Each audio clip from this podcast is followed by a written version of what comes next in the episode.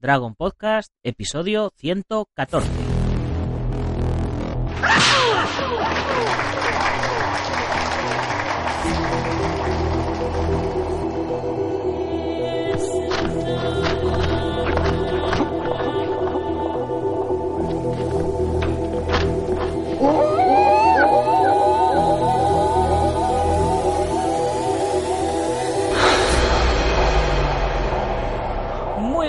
Todo el mundo, soy Nacho Serapio, director y fundador de Dragon, y os doy la bienvenida al programa, el podcast, en el que hablamos de todo lo que tiene que ver con el mundo de las artes marciales en general.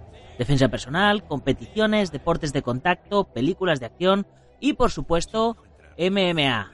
Bienvenidos a Dragon Podcast. Una tabla no devuelve el golpe.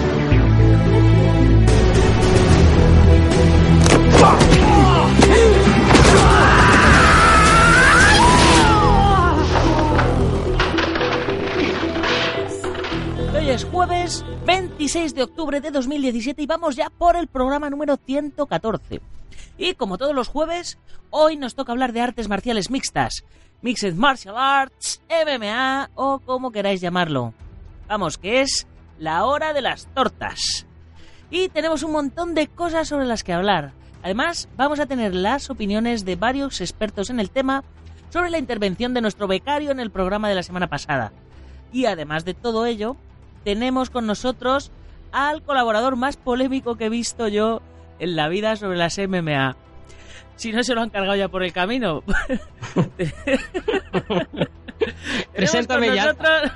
tenemos con nosotros a Diego Ortiz, el matador. Matador al que intentan matar recientemente, pero aquí, El- aquí sigue vivo. Mira, aquí estoy. El Tranquilo. matador que, que muere matando. Vaya la que liaste ayer anoche ahí ya poniendo la guinda con tus vídeos ahí en, la, en las redes sociales. Vaya no- tela. Y no panda el único que la razón solo tiene un, un camino. Y nada, bueno, un- otra cosa más. Yo veo hace ya muchos años que estoy en los medios de comunicación y, y nada que no me esperara, pero la misión del informador, del periodista es decir eh, la realidad. Y bueno, ahí estamos. Así, y muy contento y muy satisfecho por hacer un trabajo bueno y, y veraz.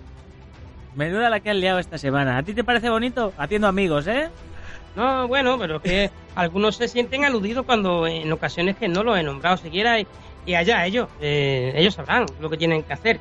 Eh, mi misión es la que es y la misión de otro pues quizás sea eh, algo más particular y bueno, y a partir de ahí que, que cada uno haga lo que, lo que considere. Eh, yo quiero luchar por las artes marciales mixtas eh, en este país. Hace fui el, pionero eh, en, en informaciones, después se fueron incorporando otros tantos y lógicamente cuando veo que ahora que llega el momento y donde todos debemos de remar en la misma dirección, alguno dice, no, tiene que remar en la dirección pero en la mía.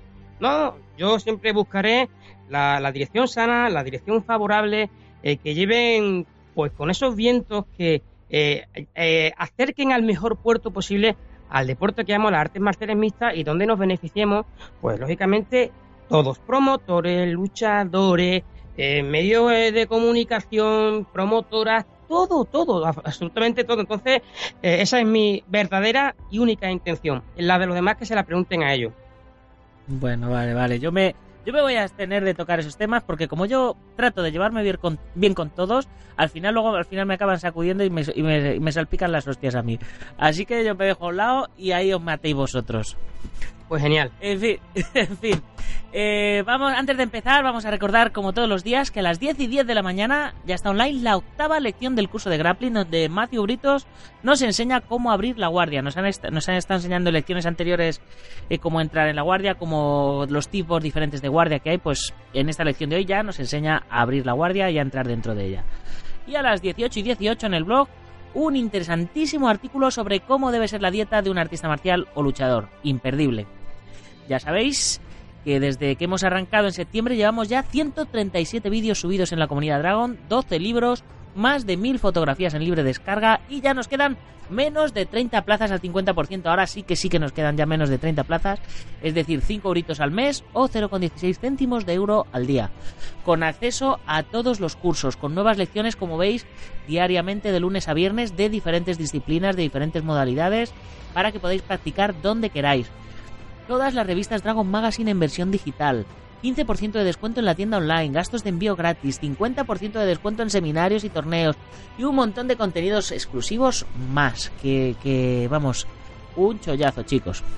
Ya sabéis que podéis probar un mes sin compromiso y si no queréis seguir, pues os borráis. Pero eh, yo estoy seguro que os vais a quedar. Y ahora que ya hemos hecho la publicidad que hace que todo esto sea sostenible, vamos a arrancar con, con los temitas que tenemos hoy. Tenemos varios temas, eh, Diego. Eh, lo primero, un montón de noticias que ha habido sobre, sobre MMA esta semana.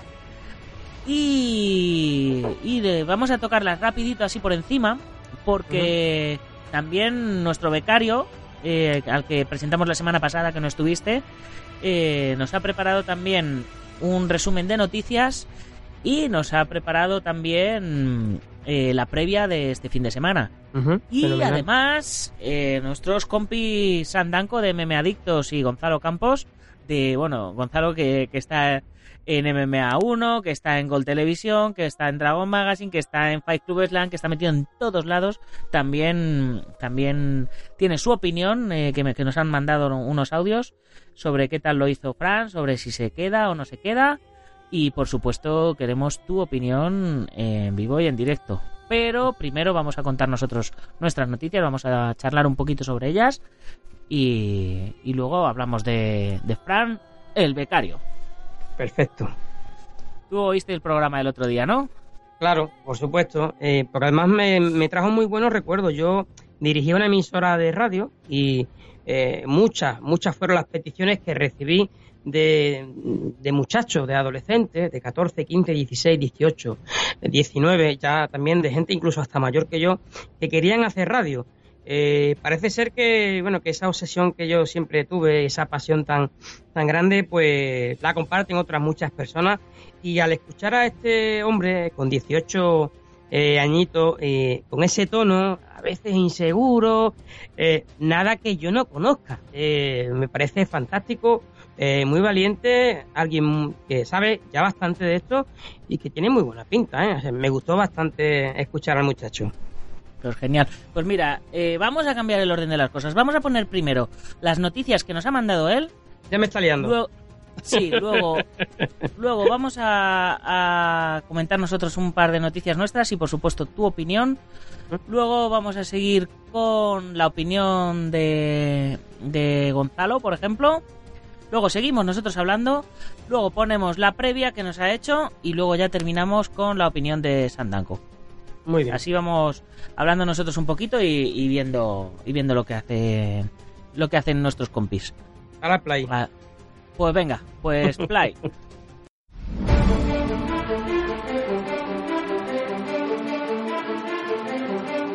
Buenas, buenas, buenas, muy buenas a todos y en especial a Nacho Serapio que siempre me introduce de una forma espléndida en esta sección de noticias de la UFC y de las MMA en general. Volvemos una semana más, eh, vuelve Francisco Javier Zambrana Durán, arroba Neil Fran Zambrana en Twitter, Francisco Javier Zambrana Durán por aquellos senderos de Facebook por lo que la gente corre y hace trail, en fin, que hace su vida. Eh, y bueno, pues aquí venimos para contar un poco lo que, lo que ha sucedido en esta semana, que como digo, son semanas un poco rocambolescas para la UFC y para las MMA en general, ¿no? Porque es el colapso del año, pero bueno, igualmente tenemos una serie de noticias que, yo creo que son dignas de, de destacar.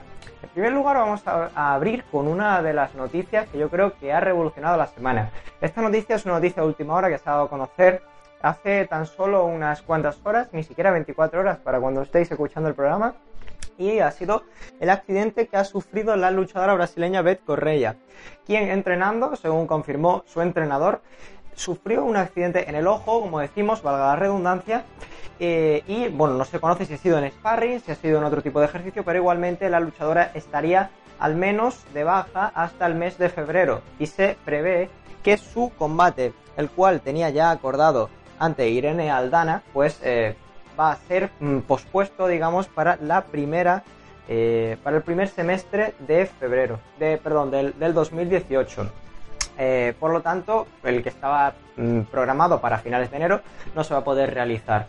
Es por ello por lo que, bueno, la luchadora brasileña estará pasando un duro trámite eh, por el que, bueno, pues han pasado muchos de los luchadores y que como mm, recuerdo en aquel artículo que he escrito informativo eh, en mi web, el cual podéis ver en las redes sociales, pues, eh, y cuento un poco más, todo esto un poco más amplio, pues cuenta, digamos, que ella tiene pensado volver en el primer semestre de febrero, pero claro, mm, dado que se trata de una lesión extradeportiva, digamos, pues mm, va a ser un poco complicado que vuelva por el tema de las eh, licencias que tienen los Estados Unidos con respecto a las personas que están operadas. Bueno, es un, caso un poco complicado de, contar, pero en sí la noticia es que Beth Correia pues no podrá luchar hasta el primer semestre del 2018, como comentamos. Bueno, acto seguido tenemos también otra noticia que fue destacada, ¿no?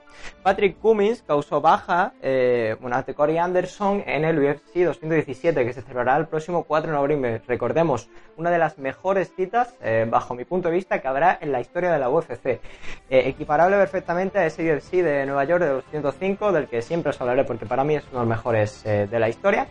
Y el que, bueno, pues tendremos a Jonas Jujicic, tenemos a Corey Garbrandt, a Obisan Pro, eh, también a Michael Bisping, etc. Y bueno, pues es precisamente este, o Vincent Sampro, quien, eh, pues bueno, reemplazará a Patrick Cummins en este enfrentamiento frente a Corey Anderson en una de las peleas eh, preliminares, estas que están compradas por la Fox y que siempre emite pues la cadena estadounidense. Por otro lado, pues bueno, vamos a pasar a otra, digamos, noticia polémica, ¿no? Que, siempre está bien, está bien comentarlas, ¿no? Y que se refiere al tema de Conor McGregor. Conor McGregor ha vuelto de nuevo a estar por los eh, por las andadas, por los senderos. Parece que, que, le gusta mucho Facebook, como yo digo, ¿no? Está haciendo un trail por aquí por la UFC, dado que, bueno, pues lleva un año sin aparecer como profesional pues ha dicho, bueno, vamos a aparecer como personaje mediático. Y entonces la pasada semana fue a acompañar a su compañero de equipo, a Lobo, el cual pues terminó cayendo por un caos el sábado en Dansk, en Polonia, el evento que aquí contamos. Y bueno, pues al término del combate se refirió a que, bueno, pues de una forma despectiva al rival de Artem Lobov. Eh, las palabras textuales de Conor McGregor, aunque sean muy ofensivas, tengo que, tengo que decirlas y bueno, dejar claro que yo estoy completamente mm, enfadado y que estoy completamente en desacuerdo con estas eh, palabras que son para mí mm, dignas de un, eh, una persona sin formación y de una persona que no es un profesional, que sí puede ser profesional en lucha, pero que no es un profesional como persona, que no es una buena persona. Textualmente dijo, ¿sabes lo que te digo? Es un maricón y nunca perderemos con un maricón. Bueno, esto lo dijo una vez eh, que se le había propiciado el caos a Artem Lobov y bueno, pues no venía mucho al cuento, pero parece ser que Internet se ha cebado con él, con, con Conor McGregor, como decimos, y probablemente puede que le caiga una sanción por parte de la UFC. Depende de lo que estudie Dana White, porque como sabemos, pues eh, la homosexualidad eh, se da mucho más en el ámbito femenino en la UFC, pero bueno, igualmente en el ámbito masculino se ha visto algún que otro caso de eh, luchador homosexual. En cualquier caso, la política estadounidense con este tipo de, hechos depende de la empresa, pues hay empresas que son homófobas y son declaradas homófobas y otras empresas que intentan ayudar mucho más a la integración de personas que, bueno, que eh, aman a las personas que son de su mismo sexo. En este caso, la UFC sí tiene una política que, digamos, respeta mucho y va muy a rajatabla con este tipo de hechos. Por lo tanto, puede ser que acabe Conor McGregor con una sanción. Hasta aquí el bloque de noticias. Espero que hayan gustado y que bueno, que sean lo suficiente como para sanar la curiosidad de la UFC en general y de las MMA en esta, en esta semana que como decimos está un poco tormentosa y pasamos a continuación a lo que es la previa del próximo UFC Fight Night que será este sábado y en el que Derek Branson y Lyoto Machida encabezarán la pelea estelar. Os lo cuento en un momentito.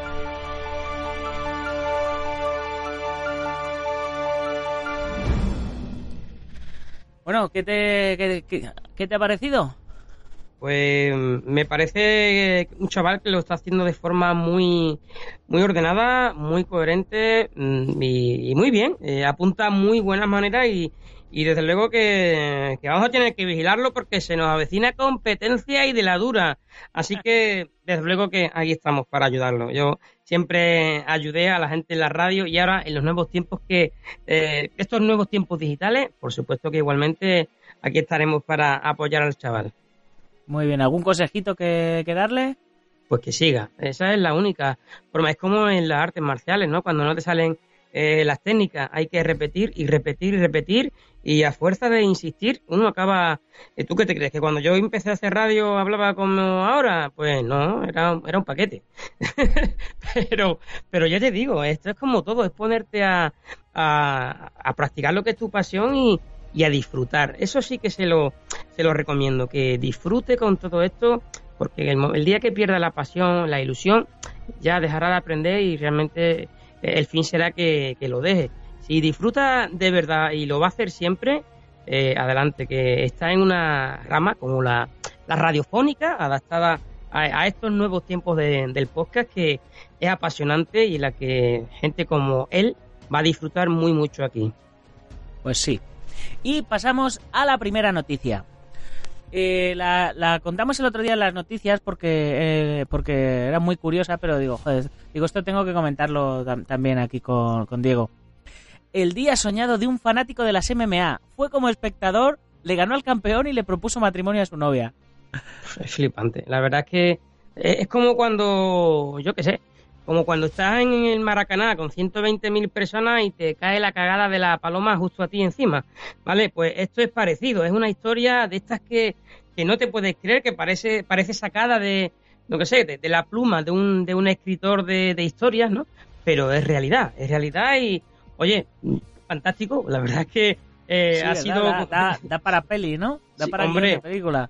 Casi, casi como la de Rocky, ¿eh? No sé si se va a vender tanto, pero desde luego que, oye, que eh, sorprendente cuanto menos eh, que, pasen cosas así, ¿no? Y, este hombre, pues imagínate, ¿no? Va a haber un evento, pelea, gana el cinturón, le pide matrimonio a su novia. Bueno, yo creo que es más fácil que te toque el euromillón, ¿eh? La lotería, que, algo así que ya te digo, parece que estaba previsto, pero ni mucho menos, y es, cuanto menos muy curioso. Y mira, está bien que no siempre hablemos de, de bueno, de, de, lo que siempre hablamos, de McGregor, de John Jones y no, en las MMA hay muchas más cosas, hay historias de, gente normal, eh, como este, este hombre, y bueno, hay que contarlo todo y es, muy, es muy divertido saber esto. Sí, y la siguiente noticia, la brutal golpiza que recibió una luchadora de MMA, un médico tuvo que intervenir y parar la pelea. Mm. por lo visto era una, una boxeadora. Sí, Heather Harding. Una, una, boxeadora de 35 años que a mitad de la pelea se estaba llevando tal paliza que, que tuvieron que parar el combate incluso. Sí, sí, la verdad es que la lesión es muy, muy fea. Eh, la cara, bueno, eh, impone, pero bueno, no deja de ser sangre y algún sencillo eh, roto. Está claro que cuando vienes del boxeo, hombre, si vienes desde mucho antes, pues puedes igual a hacer una transición decente a las MMA, pero las MMA son muy grandes y empezar con treinta y tantos años quizás no es la edad apropiada. Desde luego que hay que reconocer el meritazo de esta mujer, su valentía, eh, demostró un gran corazón, siguiendo, peleando, luchando y bueno, pues le tocó perder. Que a mí la verdad es que tampoco creas tú que me gusta mucho ver este tipo de, fotos, porque en el fondo yo lo que veo por, ah, bueno, por, parte de algún medio de, de comunicación es que se genera morbo y aquí con lo que tenemos que quedarnos simplemente con que esta señora aunque esta gladiadora perdió y ya está. Y tendrá que seguir mejorando, avanzando y que tiene todo mi respeto como todo eh, aquel guerrero que entra dentro del octágono y esta mujer lo tiene por supuesto también de mi parte. Sí. La siguiente noticia de la que quería comentar contigo, de Gerard Musashi, Velator MMA es una familia al contrario que UFC. Continúan las fugas de talentos de UFC en dirección a Velator MMA. Bueno, yo lo he dicho muchas veces, no me quiero repetir, pero eh, Bellator va, va creciendo y es mucho más flexible para los luchadores, lo cual yo creo que genera un clima eh, agradable, eh, favorable, en donde se puede, muchas veces el exceso de rivalidad, de tensión, de estar eh, demasiado amarrado por parte de, de la compañía, pues generan ambientes inapropiados o, incómodos, ¿no?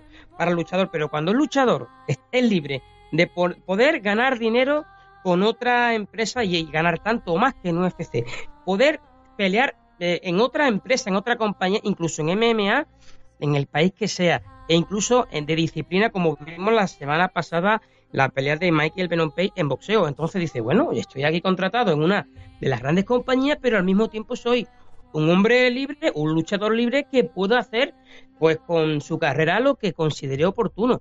Por lo tanto, pues entiendo que ese clima eh, se vaya extendiendo y claro, cuando entra el dinero, cuando hay facilidades, pues al final todo fluye y las amistades también llegan y, y me parece muy bien. Están haciendo, como siempre he dicho, desde Velator con su Mesías Scott Cooker, detrás está Viacom, que es la, que es la dueña de Velator, eh, un excepcional trabajo para los tiempos que corren, tan exigentes a nivel económico, y yo creo que, que tienen que seguir en esta línea y que poco a poco pues están avanzando y bueno y se va acercando. Algunos me dicen no no se parece UFC a Velator de acuerdo todavía existe una brecha importante, pero esa brecha cada vez se va estrechando, estrechando.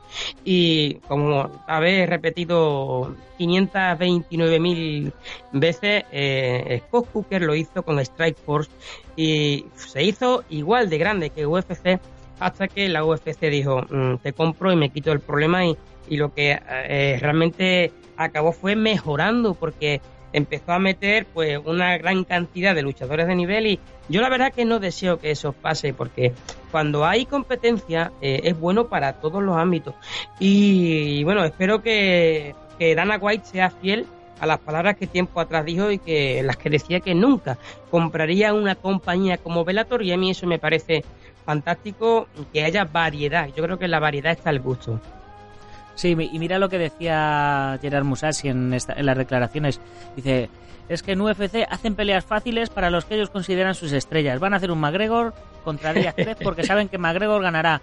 No lo van a poner contra Khabib o Ferguson. Es que este hombre... aquí siento que me pagan bien, por lo que tampoco necesito mucho patrocinio es que Yayar Musashi tiene las piernas arqueadas porque los huevos no le caben entre las piernas y es un tío muy valiente incluso hablando.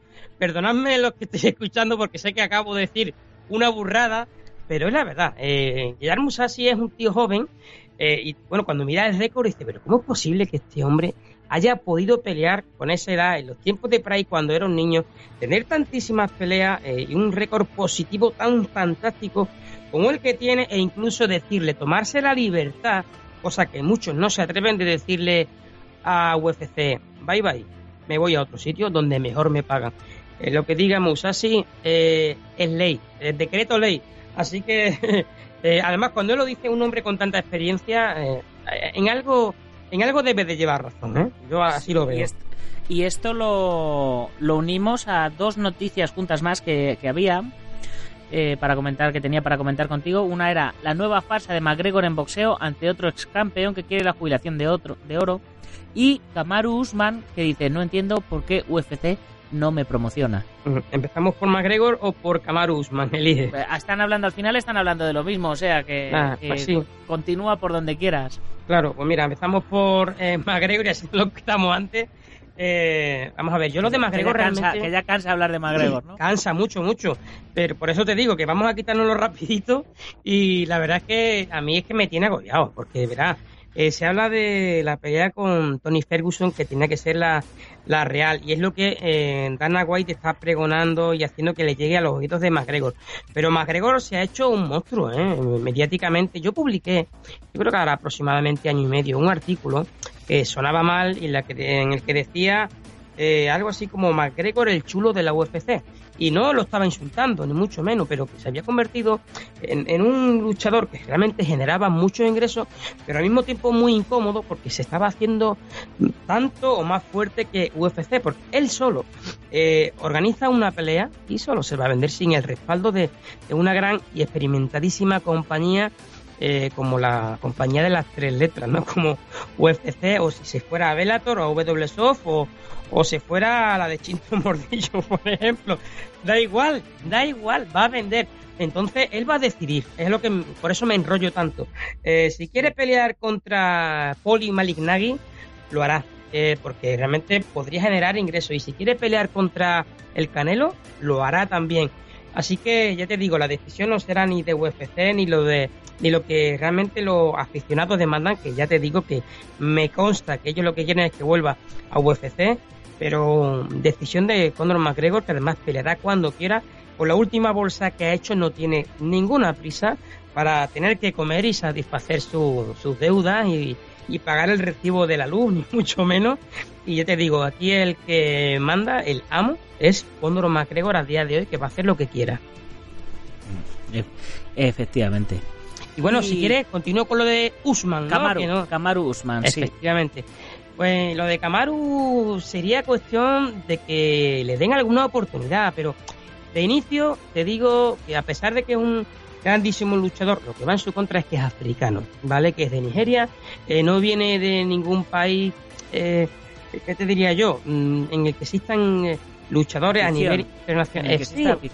Sí, afición, claro, también eso va un poco en consonancia pues con que haya luchadores, ¿no? Yo siempre, de hecho, los digo en España, ¿no? Que necesitamos el luchador que crea afición. Vale, pues en este caso es un poco lo mismo y, bueno, pues ahí lo tienen, saben que es un gran luchador y, y hasta que le pase como le pasó este fin de semana a Darren Till. Eh, no sé si viste la, la pelea en el UFC Dance de, de Polonia, que le ganaba a Donald Cowboy Cerrone. Este hombre es invicto, pero había peleado con gente importante, pero no de reconocido prestigio y mediáticamente importante. Le tocó la oportunidad de Donald Cowboy Cerrone y ahora ya empiezan a escucharse nombres de top 10, top 5, se empieza a hablar de la posibilidad de que este hombre pueda hacer títulos. Eh, yo he, hablado en alguna ocasión con, con Till vía Facebook y no se hizo la entrevista porque mi inglés es de, de opening, ¿vale? No, no es muy bueno ni muy fluido, sobre todo a la hora de, de entender, pero es un tipo humilde, es un tipo que estuvo viviendo en Brasil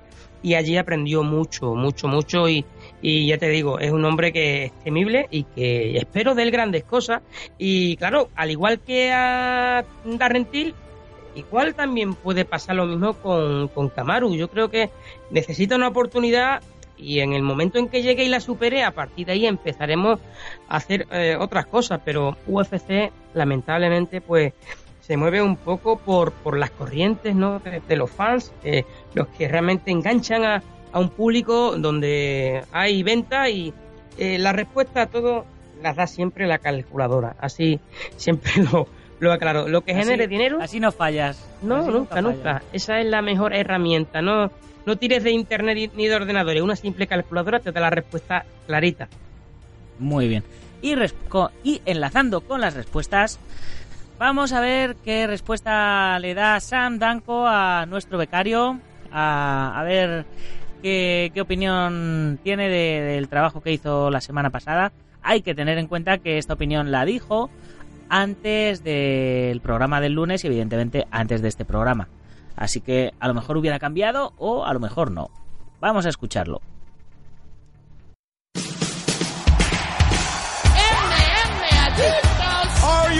MM Adictos, tu programa de MMA con Nathan Hardy, Dani Domínguez y Sam Danko.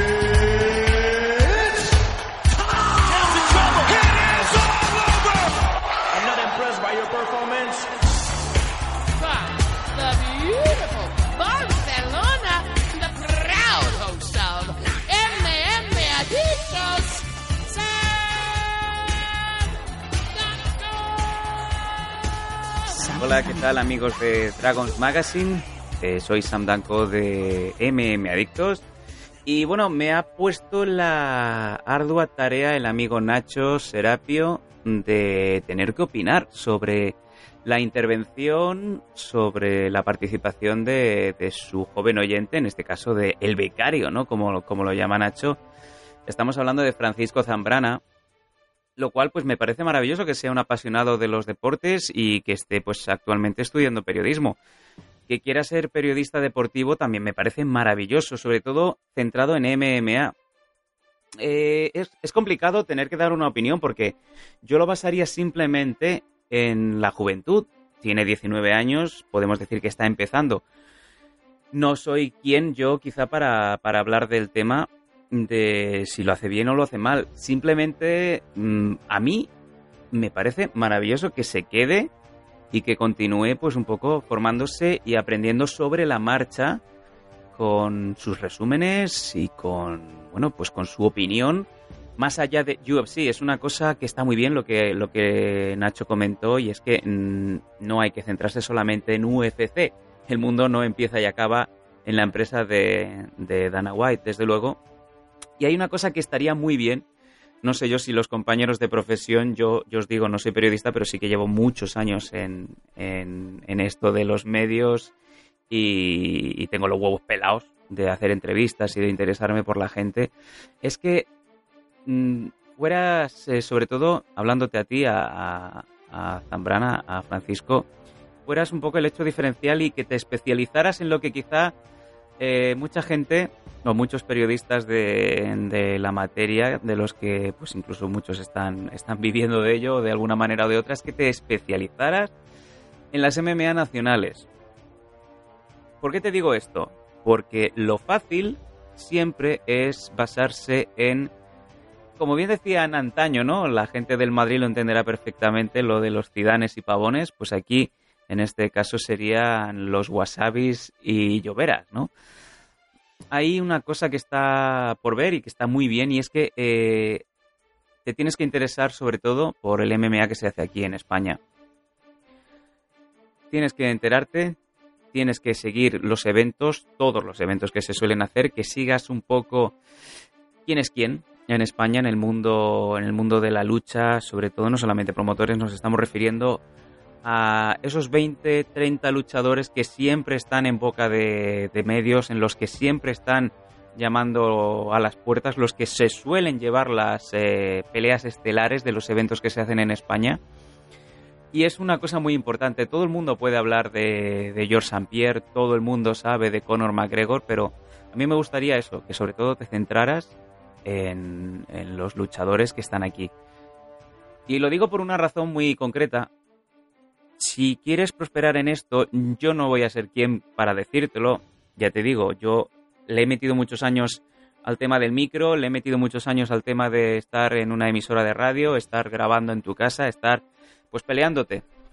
Tienes que tener mucha mucha decisión, determinación, quiero hacer esto y voy a ir adelante. Échale morro.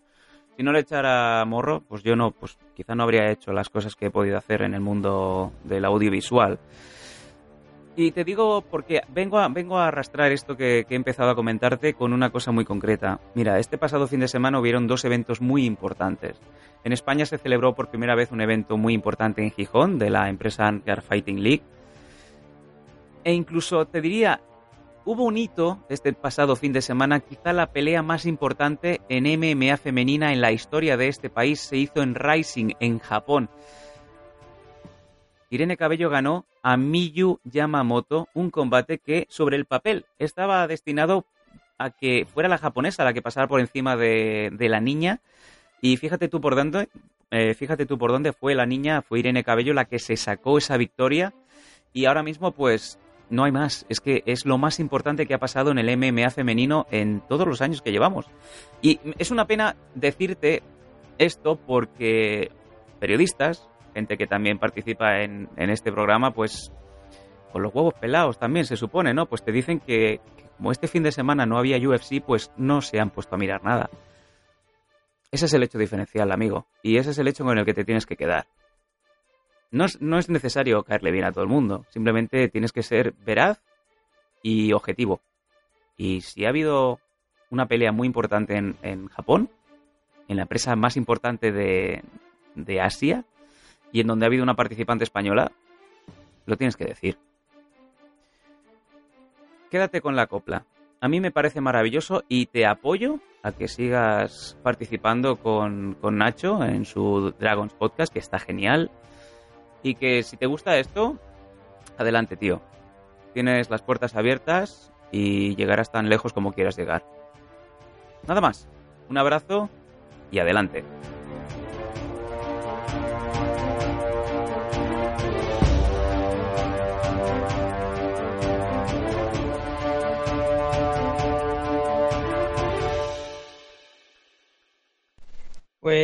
Nada, yo si te parece yo mismo hablo, Nacho, y, Y sí, está claro, ¿no? Que hay que, Sí, sí. Ah, hay que hablar de todo, eh, es evidente. Eh, lo que pasa es que es tan amplio este deporte. Eh, cuando te preguntan, oye, ¿conoces a tal luchador de Ecuador? No, pues bueno, eso es cuestión de tiempo. Eh, y de darle, pues nada, mucha lectura a todo lo que se habla por ahí, y hablar de UFC, de Bellator, de, bueno, de todas las otras compañías que hay. Y por supuesto, cuando toque, hablar de, de las españolas. Hay que hablar de todo, este deporte es muy extenso y conocer eh, a todos la verdad es que cuesta bastante trabajo, incluso los que llevamos ya un, un ratito aquí, pero bien, la verdad es que eh, apunta manera a este muchacho, ¿eh? Pues sí, así que Fran, eh, ya vete quedando con la copla, ya tienes la opinión de, de Diego y la opinión de Sam y en un ratito te vamos a contar la opinión de, de Gonzalo. Mientras tanto, seguimos nosotros hablando un poquito de las noticias que, que también había. Holly Holm responde a las críticas de Chris Cyborg. Eh, nada, yo no sé qué pensar porque realmente eran muy amigas, ¿eh? Eh, porque bueno, ellas grabaron una, una película eh, con Miesha Tate, las tres, y bueno, la relación, bueno, era excelente. No sé si, bueno, la visceralidad de los luchadores, en este caso de eh, las luchadoras, eh, pues a veces, pues en el momento que salta una chispa, pues es suficiente para que se provoque un incendio muy grande. En este caso, pues están, son palabras un poco mayores, ¿no? Porque se acusan del tema doping y bueno, ahora mismo ninguna de las dos hace ya mucho tiempo. Bueno, Holly nunca, pero sí que estuvo la sombra de la duda sobre eh, Chris Cyborg, eh, Cristian Justino, porque bueno, hace ya bastante tiempo que dio un positivo, pero desde entonces, con todos los medios que se disponen hoy, no se le ha encontrado nada. Hay muchos que dicen que no, que su, que su cara, que su musculatura, que, que no, que evidencia, que toma cosas, pero yo no, no, no puedo respaldar eso. Eh, lo que tiene que respaldarse es mediante eh, pruebas, ¿no? Que son las que te pueden dar o quitar la razón. Pero en cualquier caso, yo creo que no deberían de entrar en esta dinámica, la una y la otra, y, y que se peleen, porque además hay muy poquitas luchadoras que se atrevan a enfrentarse con la brasileña, y sin embargo, la de Nuevo México Alburquerque, Holly Holm, es muy valiente, es una experta en kickboxing, también campeona de, del mundo y yo creo que harían una buena pelea, pero la verdad es que la diferencia de tamaño eh, y de fuerza creo que puede jugar muy a favor de, de, de, Cyborg y veremos a ver qué pasa, pero yo estaría encantado y deseando de, ver este duelo entre dos guerreras que tienen mi respeto total y que se dejen de hablar y que se hablen en el octágono, que es donde realmente hay que darlo todo, que muchas veces la fuerza se, se va en demasía por la boca. Yo también, y yo puntualizo con respecto a lo que hablabas de los esteroides y de Chris Cyborg y tal. Yo he estado trabajando en empresas de nutrición deportiva más de 10 años y, he conocido mucha gente que, tomaba de todo. Y vamos, la regla número uno es, cuando algo no parece natural, es que no es natural y esa musculatura de Chris Cyborg no es natural. Así que que ahora que ahora no esté tomando nada, pues vale, no estará tomando nada, pero que a mí no me digan que vino así de la cuna, ¿sabes? Que hizo cuatro flexiones y, y que nació como lo de los de la peli de 300 con los abdominales y la barba, ¿no? Sí, como Yo... Gaby García, ¿no? Más o menos, ¿no? Sí, sí. ¿Sabes quién es Gaby García, no? Ese mastodonte de, de mujer que, bueno, que si lo tomó tiempo atrás, pero también te digo porque, por ejemplo, Alistair Overeem eh, las tomó y en el momento en que la dejó de tomar se desinfló y a día de hoy es un hombre feliz que parece que toma cervecitas a diario. Tiene una barriguita. Claro, no, pero, pero a ver, es como todo, o sea, si, si, si tú alimentas el cuerpo de una manera sobrenatural, vamos a decir entre comillas, ¿no? Y creces de una manera sobrenatural, eh, luego si lo mantienes con entrenamiento y nutrición se puede mantener. Si te dejas, eso se pierde, evidentemente.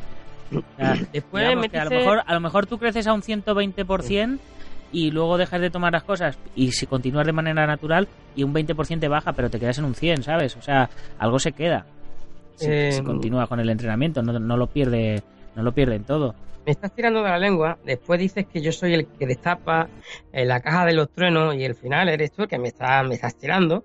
Eh, resulta que yo, eh, bueno, tengo relación con muchos luchadores y con mucha gente del gremio y alguno me ha reconocido que, bueno, que toman una, unos tipos de aminoácidos que en teoría no están tipificados como sustancias dopantes, pero que en el fondo sí que hay detrás eh, algo que, que, no, pues que aumenta y magnifica eh, lo que es la, la potencia, la masa muscular y, y bueno, yo, bueno, lógicamente están entendiendo, están dando, a mí me dijeron que estaban haciendo trampas, pero de momento eso eh, no es detectable. El turinabol, eh, antiguamente, eh, bueno, se... Pero eso no son, eso no son aminoácidos. Los aminoácidos No, no. son la leucina, la valina y la isoleucina. O sea, Sí. los, aminoácidos son los, los compuestos Lo de lo, de lo que se compone la proteína. No es lo mismo una- un aminoácido que un anabolizante. Es, Sí, es sí, que es muy diferente y ahí es donde, donde la gente cae en los Claro, errores. pero es lo que te todo lo que todo lo que te venden en un herbolario o en una tienda de culturismo es natural. Las proteínas, que todo el mundo le tiene miedo a las proteínas, son proteínas de suero de leche, o sea, vienen de la leche, en- se hacen en las centrales lecheras. Sí, o sea, sí. no es que, o sea, un- una barra de pan tiene más química que un batido de proteínas, para que nos entendamos. Sí, sí, sí, estoy totalmente de acuerdo. Lo que te quiero decir que de, llamémoslo aminoácido, como lo queramos llamar, hay algunos productos todavía. Anabolizante, llamémoslo Sí, anabolizante. Vale, llamémoslo correcto, que llamémoslo se- anabolizante. confunde la gente. Exacto. Pero que todavía pues no son detectados. Entonces ahí es donde te quiero, eh, donde quiero llegar. Yo veo algunos cuerpos de algunos luchadores eh, y uno ya ha visto muchos cuerpos y sabe perfectamente quién puede estar tomando algo. Hombre, es verdad que puede haber también algún portento de la naturaleza. Eh, eh, eh, pero bueno, mm, en fin, ya es mejor no entrar y profundizar en este tema porque al final da alguno alguna pista y, y ya puede liar. Y ya, ya creo que está el tema bastante calentito. No, pues yo, yo mira, si, si hay alguien que se quiere ciclar para estar guapo en la playa, pues mira, las tías se ponen silicona para estar guapas en la, en la playa. Claro. Pero si ya se, si ya es un, si ya estamos hablando de un juego de, de habilidad, pues es hacer trampas y no se puede hacer trampas. No, estoy totalmente de acuerdo. Eh, si estás en la WWE, pues sí, porque ahí al fin y al cabo no, ya saben, ellos ya saben los resultados. Ahí, cuanto más, más impongas, pues mejor, ¿no? Pero estamos hablando del uno contra uno y donde no está permitido eh, tomar sustancias que mejoran, donde dan ventaja a un luchador y totalmente comulgo con tu opinión y nada, estoy total, como hemos dicho tantas otras veces, eh, Nacho, el que sea eh, descubierto, pues que la pague y ya está, y Que no compita más, efectivamente, Por así. Y hablando de no competir más, enlazamos con la siguiente noticia. Tito Ortiz dice, ha llegado el momento de retirarme. Ay, pues una pena, ¿eh? Una pena porque Tito Ortiz fue, fue un luchador muy, muy grande. Yo el otro día también me hacía eco de, bueno, pues de que se va, se va una leyenda, eh, alguien que hizo mucho por este deporte, que empezó pues siendo casi un niño de, de chupete, cuando se metía en la jaula, ya Un hombre mítico, que Sí. ya ha hecho hasta pelis con Jet Li. No me acuerdo cómo se llamaba la peli, pero yo, yo le vi en una peli con Jet Li hace años ya y dije, digo, mira, Tito Ortiz. Sí, pero ya son 42 eh, tacos. Ten en cuenta que él empezó en, en UFC como profesional en el año 1997. Ya eh, han pasado más, porque empezó el 30 de mayo, fue su primera pelea en el UFC eh, 13 y imagínate, pues ya rebasa los, los 20 años como profesional y fue uno de los luchadores más jóvenes que, que tuvo esta, esta empresa y ya les digo, eh, ganó el campeonato eh, yo no me acuerdo exactamente la edad que tenía, pero fue por, en el año, espérate que me acuerde, Hombre, si- si 2000. fue En el, en el, en el 2000, o si- te iba a decir, digo, si fue en el 97 y tiene 42, pues serían serían 22. Pero vamos, el- en el 2000, tres años más, 25. sí, pues no, no podría ser 22 por la simple razón de que el luchador más joven en obtener el cinturón en UFC John Jones, que lo consiguió con, con 24, 20, sí, 24, algo menos que, que Cody Garbrandt, No Love, y bueno, pues los tiempos han ido cambiando, estos niños pues cada vez, y te digo, algunos para la comunión en vez de pedir la tablet se piden unos guantes de MMA y, y cada vez los tenemos más prematuros, ¿no? Eh, pero yo te digo, fue un referente, alguien que, que era muy aguerrido, un guerrero con, con sangre mexicana, a pesar de que, bueno, pues se crió en Estados Unidos, pero bueno, sus padres son de, eh, de, México, ¿no? Y eh, él reside en Santana, California, pero bueno, eh, está claro que, que se nos va un grande y eh, no queda otra, la edad es la que es la que es y, y me parece muy inteligente, ya tampoco tiene nada que demostrar, él dijo que, que tenía incluso alguna intervención quirúrgica pendiente. Ya había tenido alguna que otra y ya para qué, para seguir. Ocho. Eh, Había tenido ya ocho cirugías. Una barbaridad, una barbaridad, no tiene sentido, hay que cuidarse. Ya son 42 taquitos y nada, a partir de, de aquí que, que se dedique a la, al deporte de contacto y a la MMA, pero como profesor, promotor, aportando incluso con su imagen y que siempre lo recordaremos como un grande. Además, se ha retirado ganándole a, otro luchador muy, muy duro como Charles Sonnen, que ya vimos la que le dio a, a Wanderlei Silva, ¿no? Con esa lección de grappling que le dio en, en Bellator y fíjate, esa pelea, la verdad, haciendo honor a la verdad, que pudimos ver en enero de este mismo año, eh, fue un poco rara. Hubo, pues no sé si tú te acordarás, terminó Sí, en el minuto que, que, que si había sido... tongo, ¿no? tongo, sí, Exactamente. sí. Entonces, bueno, yo no sé qué pensar, pero la verdad que fue muy rara. Ahí hubo un movimiento un tanto extraño y bueno, que cada uno piense lo que, lo que sea, pero bueno, igual fue para retirarse por la puerta grande, pero mal, mal por Charlesone, porque mira, el- el- yo creo que el que se deja perder es el que realmente hace, hace lo malo. Pues sí. Y como vamos ya súper mal de tiempo, llevamos ya 45 minutos. Ahora sí, como siempre. Sí, bueno, pero hoy, hoy no estamos hablando nosotros mucho, estamos dejando mucho que No. los demás. ¿eh? La, la culpa es tuya. Sí, hoy vamos a, vamos a terminar a ver eh, qué, qué le dice Gonzalo Campos a nuestro compañero Fran el becario. Y casi, casi con eso cerramos. Vamos a mirar luego a ver si se nos ha quedado algo en el tintero, pero vamos, ya casi vamos, vamos cerrándolo. A pie del botón. Venga. Eh, dentro, ¿cómo es? ¿Cómo, cómo diremos? Dentro Eh. audio. Eso. Ahí, dentro audio.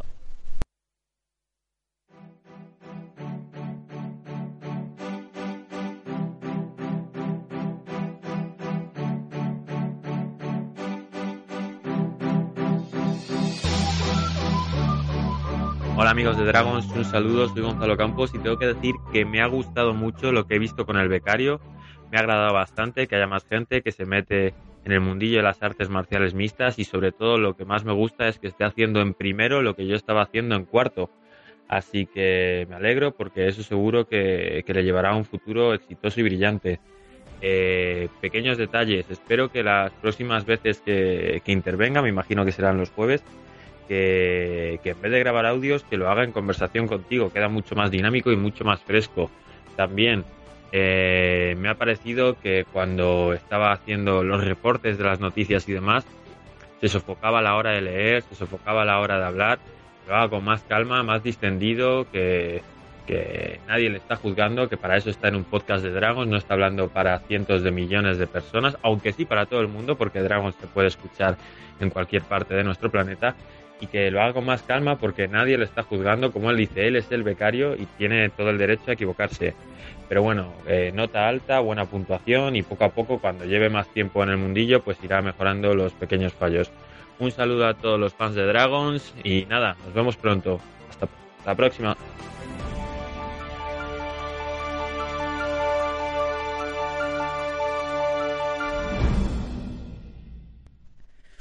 Bueno, pues aquí tienes, Fran, la, la opinión de Gonzalo, que bueno, coincide bastante con la mía, es, que yo te prefiero, te prefiero aquí en directo con nosotros, pero claro, también entiendo que uno tiene sus quehaceres y bueno, pues un, un audio a tiempo vale más que hacer el podcast yo solo.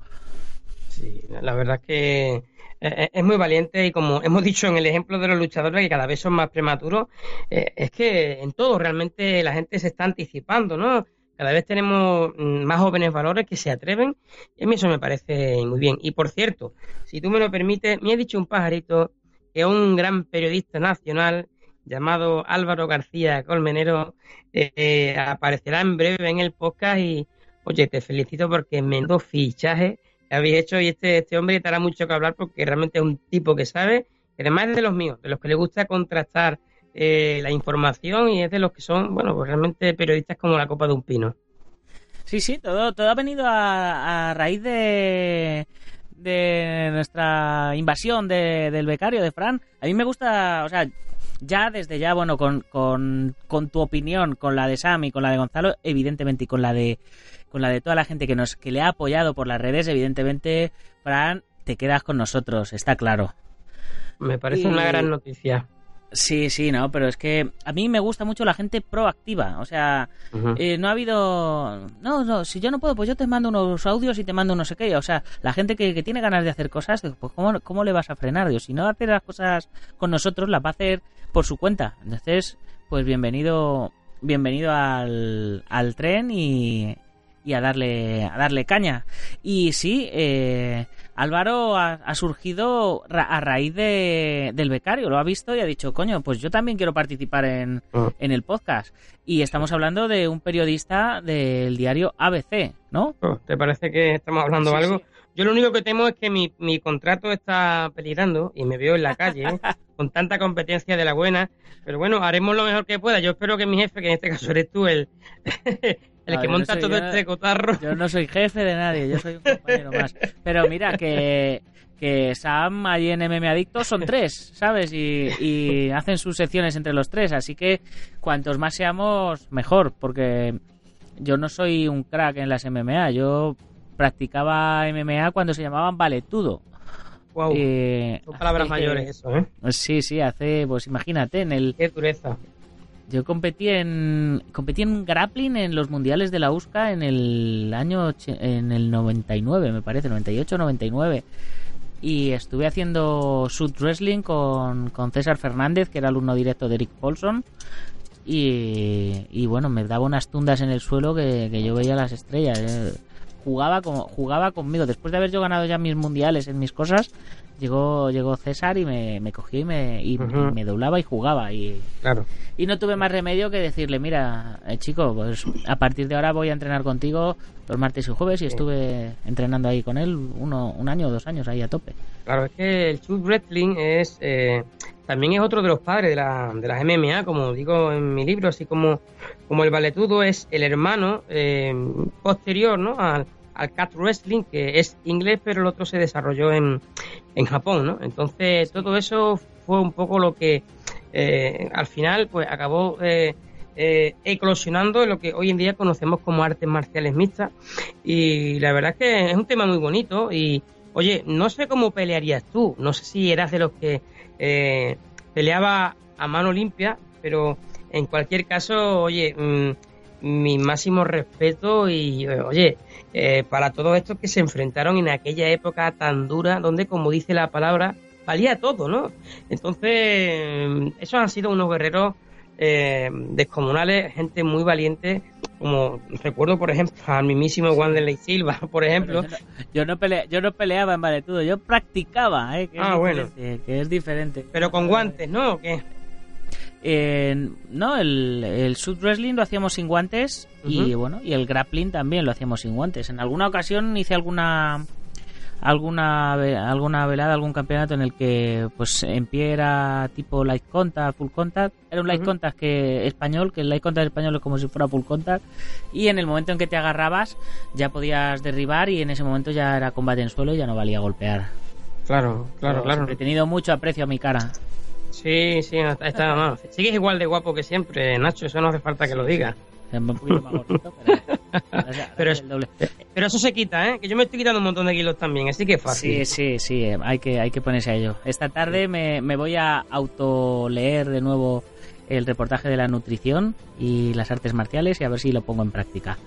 Y vamos a ir terminando ya con dos noticias eh, que había que mencionar importantes, que ya también, eh, una la comenté el otro día, pero también la quería comentar contigo, y es el Trota pasará por el quirófano y se pierde lo que queda de 2017. Eh, Pues una pena, una triste noticia para el panorama MMA nacional.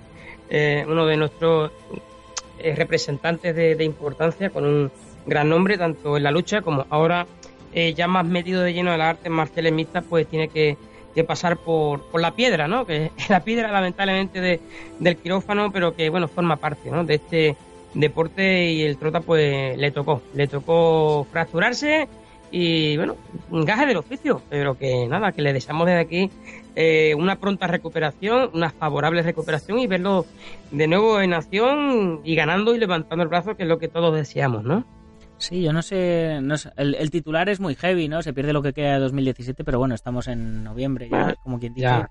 eh, seis o ocho semanas de recuperación, el quinto metacarpiano cascado de la mano derecha Y bueno, pues eso, esperamos que, que tenga un muy buen 2018 porque el, el ascenso meteórico que ha tenido este año bueno, ha sido espectacular. Bueno, este año, estos últimos años. Sí, a mí me última- Perdona, hago una puntualización. Eh, Hace poco hablando con, con un luchador me decía que está costando últimamente trabajo emparejar a, al Trota porque hay muchos que, que intentan evitar a toda costa este enfrentamiento con el luchador canario y por algo tiene que ser. Así que Claro, eh, y- permaneceremos atentos. Y la, la última noticia con la que cerramos el podcast de hoy y, y con la que eh, ponemos imagen a- al icono del capítulo de hoy es el entrenador de CM Punk vuelve a insinuar su retorno a la UFC. Bueno, lo, lo lleva intentando mucho tiempo. Yo ya he publicado algún artículo sobre esto. Quiere volver. Lo que pasa es que Dana White no le echa ni cuenta. Eh, entonces, claro, normal. Si tú vas, peleas, en minuto y medio te someten, pierdes y te lleva medio kilo, madre mía, ¿cómo no va a querer volver? Él estuvo diciendo que es que yo creo que tonto sería el que no quisiera. Porque al fin y al cabo tampoco verá, tampoco sufrió daño, ni golpes, fue sometido, ni siquiera dormido con aquella aquel mataleón que le con el que lo sometió Mickey Gall y a partir de ahí pues nada pues a ver cómo los números de su cuenta eh, corriente crecían está claro que, también hay que ser muy valiente ¿eh? para meterse ahí porque viene de, de- de la lucha ficticia como yo en muchas ocasiones le digo también con todos mis respetos por supuesto pero meterte en ese terreno con algunos toros de Miura que están por ahí hombre hay que tenerlos muy bien puestos y también hay que valorarlo, pero claro, lógicamente, cuando lo que te puedes llevar es, es mucho dinero, yo creo que no tendría que ir a UFC, creo que tendría que eh, hacer alguna que otra pelea en alguna liga menor y si oye, Sí, empie- va a ir empieza- cogiendo rodaje y a ver cómo le a ver cómo le iba, pero claro, a lo mejor lo que lo que gana en un minuto y medio en UFC no lo gana en una liga menor. No, no, no, no. Por supuesto, tendría que pelear muchas veces. No, ni aunque peleara muchas veces, iba a conseguir ese ese dinero. También es verdad que el beneficio fue fue mutuo, ¿no? Porque eh, UFC también vendió muchas entradas debido a que eh, CM Punk pues tiene una tropa de fieles seguidores que, que pagan los pay-per-view y pagan todo el merchan- merchandising que, que este hombre es capaz de generar y por supuesto eh, al fin y al cabo todos salieron ganando. Yo creo que la pelea, la pelea tampoco tenía demasiado sentido, pero bien por CM Punk que lo intente, pero la verdad es que ahora mismo lo veo muy complicado, al menos en UFC. Sí, sí. Muy bien, pues con esto, con esta última reflexión, con esta imagen de el muñeco Bob peleando contra CM Punk en el próximo UFC, nos despedimos, chicos. eh, no sin antes recordar, como siempre, que si os hace falta material para entrenamiento, os paséis por dragon.es y por supuesto mencionamos un- una mención rapidita a todos los anunciantes de la revista en papel, guamay.net, Jansita y Chichuan en Aleya, Barcelona y Tarragona, de wondendumi.com, el Centro Deportivo Buguenqui Doyo en Yuncos, Toledo, la Escuela Busido en Montrobe, Oleiros, el Gimnasio Ángel Ruiz Gym en la calle Iris número 2 en Las Rozas, la Escuela Hanmin Yo Hapkido del maestro Joaquín Valera en Valencia y Castellón, por supuesto MMA Adictos, muchas gracias San Danco por tu aportación de hoy en representación de, tu colectivo, de tu gente, de Nathan y Dani, y el maestro Antonio Delicado de la mitosa internacional Coso Río Kempo Asociación, el gimnasio Feijó en la calle Cristóbal Bordío número 2 en Madrid, spaceboxing.com de Dani Romero, la delegación catalana de la Internacional Martial Arts Kung Fu Federation con sede en Vilanova y la Gertrú. Y por supuesto todos los lectores que con vuestra pequeña aportación mensual contribuís a que tengamos una revista especializada en nuestras artes y deportes en los kioscos de toda España. Si se te ha quedado algo por decir, Diego, esta es tu ocasión, si no, lo veremos en algún vídeo de estos matador que subirá esta tarde o No. mañana. Nah, estoy muy a gusto. con, con lo que largo, mm, la razón solo tiene, tiene un camino y que seguiremos iguales mientras estemos aquí. Hay que vestirse siempre por los pantalones y, aquí estamos. Eh, que muchas gracias, Nacho. Hoy he hecho un esfuerzo, te lo digo de, de verdad, eh, por estar aquí cuando me lo has propuesto, como cada vez con menos tiempo, es que las cosas como son, vamos a decirlo así, pero últimamente el teléfono mm, se me derrite, eh, los mensajes no puedo, no me da tiempo ni de contestarlos y bueno, pero eh, mi pasión radiofónica y poder estar aquí en un podcast en el que tú eh, siempre quisiste contar conmigo es, es todo un honor en el que disfruto mucho y, nada, que muchas gracias te- por todo esto, amigo. Pues genial.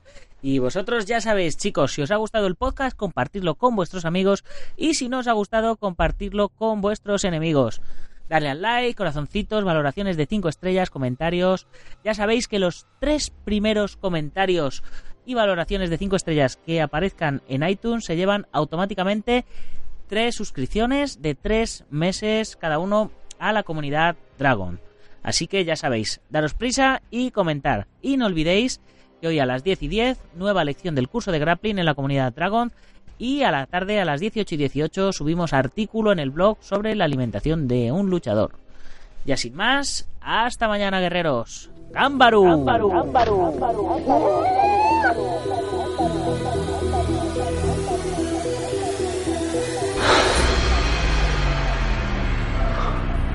Ya sé Kung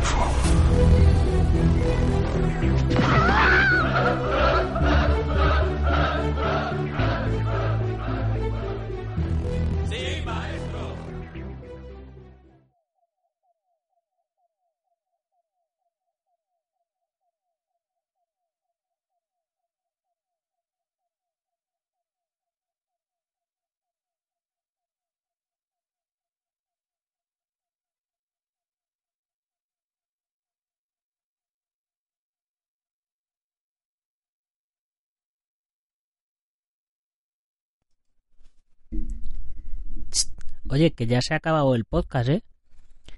Que ya no hay más MMA hasta el próximo jueves. ¿Qué pasa? ¿Que se te ha quedado el, dedillo puesto ahí en el, en el podcast, en el programa? Ah, que estás liado haciendo otras cosas. Oye, que si quieres seguir oyendo hablar sobre MMA, tienes el programa de esta semana de MMA Adictos que dura tres pedazos de horas.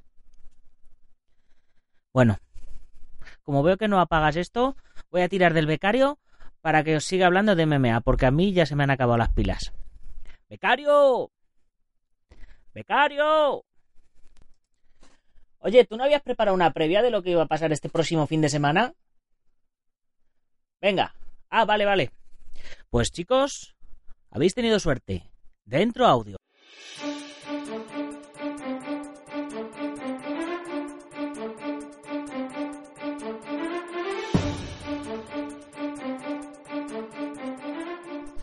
Lo prometido es deuda y aquí estamos de vuelta para narraros un poco así a grandes rasgos lo que sucederá este próximo sábado en Sao Paulo, en Brasil, en la casa de uno de los luchadores para mí más identificativos de lo que son las artes marciales mixtas, como es Lyoto Machida, el gran Lyoto Machida que compitió en el peso medio, que se dejó todo en esta categoría y que, bueno, pues que tenía unas raíces del karate que la verdad apasionan, sobre todo a personas que aman a las artes marciales mixtas, porque el karate es una de las madres de estas artes, ¿no? Entonces, eh, digamos que tenemos una pelea muy interesante, ¿no? Porque precisamente Lyoto Machida va a luchar en su país natal frente al séptimo en la clasificación, que es Derek Branson.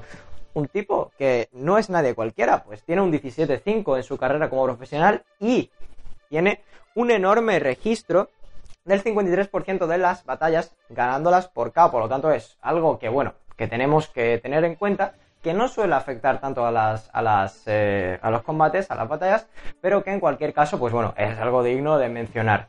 Bajo mi punto de vista, creo que es uno de los mejores combates que podemos ver, eh, que no sea entre campeones, como los que vamos a ver el 4 de noviembre en el UFC 217, pero sí un combate muy interesante, pues el ganador de este combate va a optar mucho por eh, lo que es el campeonato que tendrá que tiene ahora mismo en posesión Robert Whittaker, que en teoría, bueno, tiene en posesión eh, Michael Bisping, pero en, el verdadero campeón eh, para las personas que seguimos eh, el peso medio mucho es eh, Robert Whittaker, y en cualquier caso el aspirante número es Joel Romero, pero bueno, eh, en este caso pues podríamos tener, un, mm, digamos, un segundo aspirante claro al título, que en caso de que George St. Pierre o eh, Michael Bisping ganase, pues tendría que enfrentarse a él próximamente.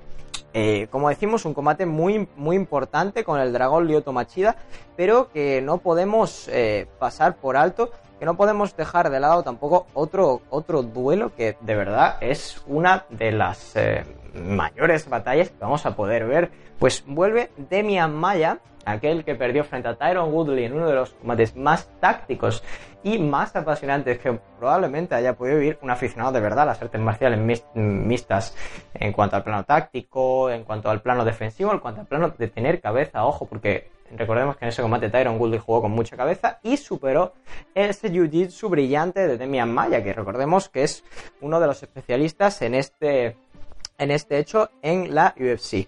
Bueno, tan solo con decir que Demian Maya tiene un porcentaje de sumisión del 48% en un registro de 25-7 como profesional, pues bueno, pues lo dice todo. Su rival será eh, el gran Colby Covington, el caos, el estadounidense, que eh, ostenta un 12-1 como profesional. Bueno, será uno de estos enfrentamientos que, como decimos, pues servirá para que Demian Maya escale de nuevo en el peso welter e intente medirse a un Tyron Woodley que bueno, ya tiene el retador del título, pero que nunca queda mal pues seguir intentándolo por parte de Demian Maya, que recordemos, luchó este pasado verano y eh, volverá ahora después de haber descansado tan solo unos pocos meses. Como vemos, el empeño en unos luchadores y en otros es eh, muy distinto. Y este luchador, eh, dado que su estilo de lucha es eh, bien distinto de los demás, pues decide luchar con mucha más frecuencia y hacerlo de una forma que, bueno, que obtenga mayores posibilidades de cara al título. Por lo demás, pues tenemos el resto de batallas en las cuales, pues bueno, Lineker se enfrentará a Vera, Santos a Hermanson y Trinaldo a Miller, así como Muñoz eh, se medirá frente a Font eh, lo que será, digamos, la tercera, eh, el tercer combate, la tercera batalla más importante de la noche. Bueno, esto es un plato de entrada para lo que veremos el siguiente fin de semana, el verdadero mejor fin de semana que tendrá este año la UFC en Nueva York, que vuelve de nuevo a Nueva York y que, bueno, pues eh, haremos un seguimiento especial, sobre todo una previa mucho más extendida de estos combates, analizando planos tácticos, planos defensivos, planos ofensivos de cada uno de los luchadores eh, y que, por supuesto, traeremos aquí. Por el momento, esto es todo. Y eh, lo único que nos queda por, por, contar es lo que traeré el lunes, es decir, los resúmenes de todos estos combates que os he contado.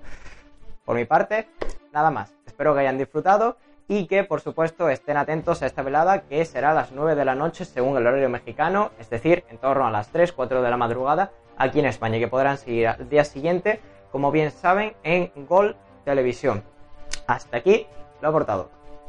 Un saludo a todos.